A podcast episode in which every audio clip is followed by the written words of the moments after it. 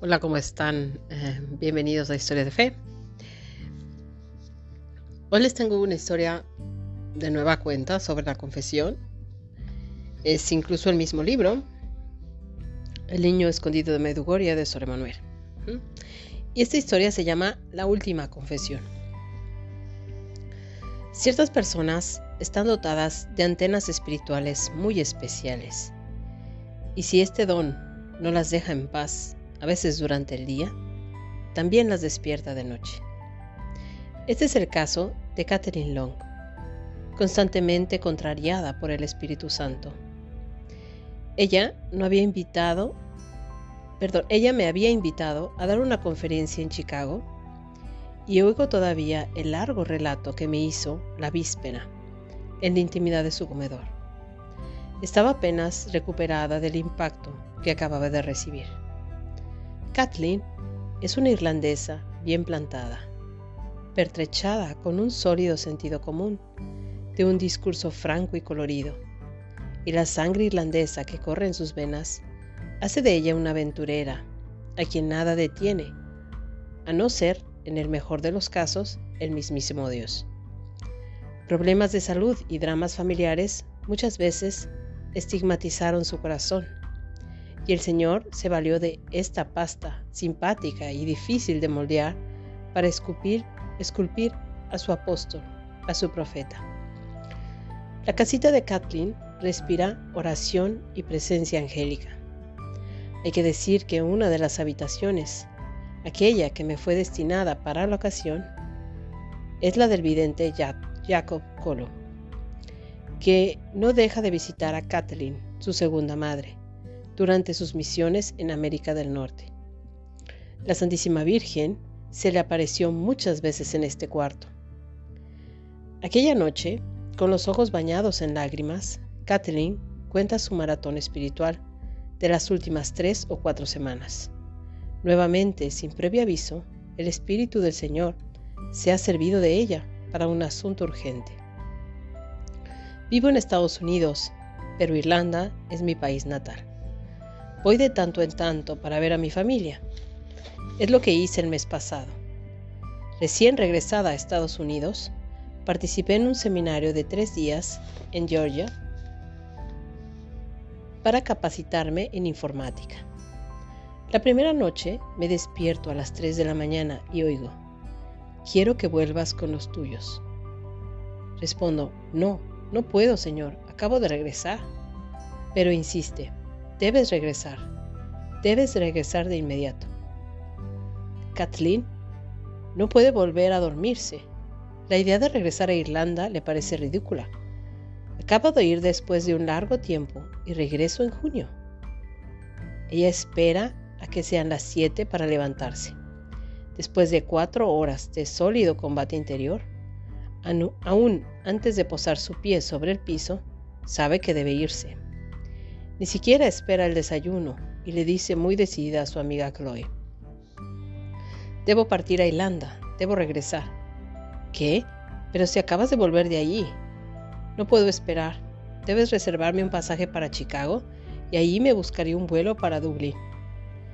Una vez en Chicago, Kathleen llama a su familia en Irlanda. Allí todo está bien. Pasa una noche. Vuelve a llamar el sábado por la mañana. ¿Todo anda bien? Nada, no hay nada especial. Asiste a misa y durante la consagración escucha la misma voz insistente. Debes regresar de inmediato. Para colmo, su hermana Bárbara, desde el otro lado del Atlántico, la trata de insensata. ¿Por qué volver nuevamente a casa? No seas ridícula. Ya vendrás en junio. Espera que venga el buen tiempo. Saldremos a pasear y lo pasaremos muy bien juntas. A la mañana siguiente, Kathleen toma el vuelo para Irlanda y toca el timbre en la casa de Bárbara. ¿Pero qué haces aquí? Y bien, aquí estoy. Es así. Quería venir y asegurarme que todo estaba bien. A, propósito, ¿a qué hora es la misa en la mañana? No necesitas ir a misa, relájate un poco. La hermana de Kathleen desde hace mucho tiempo no frecuenta más la iglesia y no le gusta que le hablen de religión. Al día siguiente Kathleen va a misa por la mañana y luego engancha al sacerdote. Padre John, ¿podría venir a casa y ver a mi hermana? ¿Para qué quiere que vaya a verla? Bueno, por favor venga. Podría darle la unción y oír su confesión. Le dirá que lo, he que lo he invitado a tomar un café o algo por el estilo, ¿de acuerdo? De acuerdo, lo intentaré, pero conozco a Bárbara y le va a parecer realmente extraño que vaya así, sin ningún motivo, solo para saludarla. Pasan dos días y el sacerdote no viene. Kathleen vuelve a, a la carga e insiste que venga con la idea de administrarle la unción y de confesarla. Pero ¿por qué? ¿Por qué es tan importante? ¿Y cómo te las vas a arreglar? No se preocupe por lo que tenga que decir cuando esté allí, Padre. Venga y el Señor se encargará del resto. Tengo la certeza de que el Señor se encargará personalmente de todo este asunto. El padre John termina por ir. Buenos días, Bárbara. Vine a ver a tu hermana Kathleen. Supe que acababa de llegar de América. Luego, mirando a Kathleen, Buenos días, Kathleen. ¿Has venido por algo en particular? Sí. Quería pasar una semana con mi familia. De hecho, es realmente hermoso ir a la parroquia aquí y encontrarse con el Santísimo expuesto. ¿Sabe, Padre John? interrumpe Bárbara.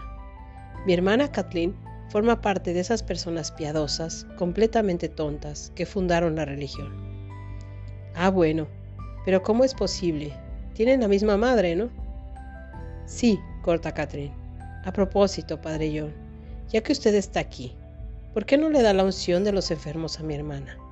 Acaba de salir de una mala gripe. El padre John mira hacia Bárbara. ¿Lo desea usted?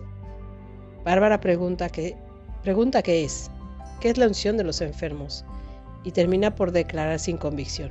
Vaya, si es solo que para darme fuerzas a uno e impedir una recaída de la gripe, ¿por qué no? El padre John le administra el sacramento de los enfermos, y Kathleen aprovecha la ocasión para soltar el siguiente comentario con desenvoltura. Y ya que usted está aquí, Padre John, ¿por qué no aprovecha la ocasión para oír su confesión? Allí Bárbara se echa para atrás. No tengo ningún pecado que confesar, ni asomo la nariz a la calle. No le hago mal a nadie. No hago otra cosa que ocuparme de mi familia. Sin embargo, después de haberse confesado, gracias a la cooperación eficaz del Padre John, Bárbara le confió a Kathleen que hacía 13 años que no pisaba la iglesia su marido no va nunca y ella terminó por adherirse a su discurso ateo. Es tan fácil deslizarse por la pendiente de lo fácil. No más misa y por tanto no más confesión.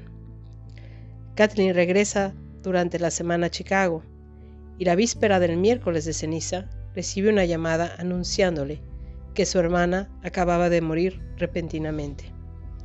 Tenía 59 años y era madre de ocho hijos. De forma completamente inesperada, había sido fulminada por una crisis cardíaca mientras dormía. Kathleen solía, solía preguntarle de tanto en tanto, ¿cómo puedes dormirte por la noche sin ir nunca a confesarte? ¿Y si el Señor te llamase en medio de la noche? Nunca pienso en eso, le respondía invariablemente Bárbara para que vean qué, importante es la confesión. Hay que tratar, ¿no? Hay que tratar de confesarnos por lo menos una vez al mes. Pero no esperar porque no sabemos ni el día ni la hora. Siempre hay que estar preparados. Siempre hay que estar con el, con el alma limpia. Ok, nos vemos la próxima semana con más historias de fe.